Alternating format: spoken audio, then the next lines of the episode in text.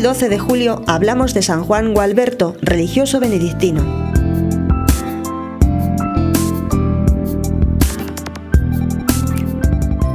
Juan Gualberto era hijo único de una rica familia florentina del siglo XI.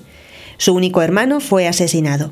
Cierto día se encontró en un callejón al asesino de su hermano que iba desarmado y no tenía dónde huir. Juan se dispuso a matarlo. Al verse perdido, el enemigo se arrodilló con los brazos en cruz esperando el golpe mortal que no llegó a descargarse. La actitud de su enemigo evocó en el alma de Juan la imagen de Cristo crucificado, que murió por los que le injurian y hieren. La lucha entre la sed de venganza y de su conciencia de cristiano debió de ser dura, pero venció la gracia y Juan perdonó a su enemigo. Poco después, con el alma vibrante entró en una iglesia y postrado de rodillas ante el altar, vio que el Cristo se animaba y le pareció que Jesús inclinaba la cabeza y le decía, Gracias, Juan.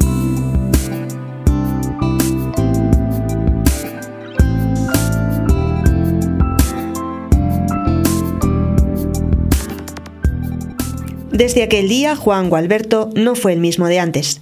Cristo le premió aquel perdón a su enemigo llamándole al número de sus escogidos. Entró en la abadía de San Miniato y pidió el hábito benedictino. Juan vivía feliz en el convento con una vida edificante, pero cuando murió el abad, un hermano compró la dignidad vacante al obispo de Florencia, que también había comprado su cargo. El pecado de simonía era el peor defecto que había en la Iglesia en estos tiempos. Algunos compraban los altos cargos y así llegaban a dirigir la Santa Iglesia algunos hombres indignos. Gualberto no pudo soportar esta indignidad y se fue de aquel convento con otro monje, declarando públicamente en la plaza principal que el superior del convento y el obispo merecían ser destituidos porque habían cometido el pecado de simonía. Más tarde logró que los destituyeran.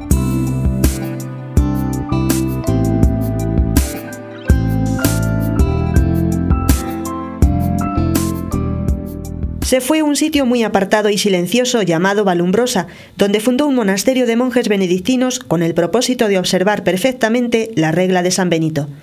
El monasterio llegó a ser muy famoso y le llegaron vocaciones de todas partes. Fundó después otros monasterios. Se dice de él que fue siempre benigno, modesto, comprensivo con los enfermos, severo con los rebeldes y suave con los débiles, un monje que solo vivió para la oración y la caridad. San Juan Gualberto murió el 12 de julio de 1073.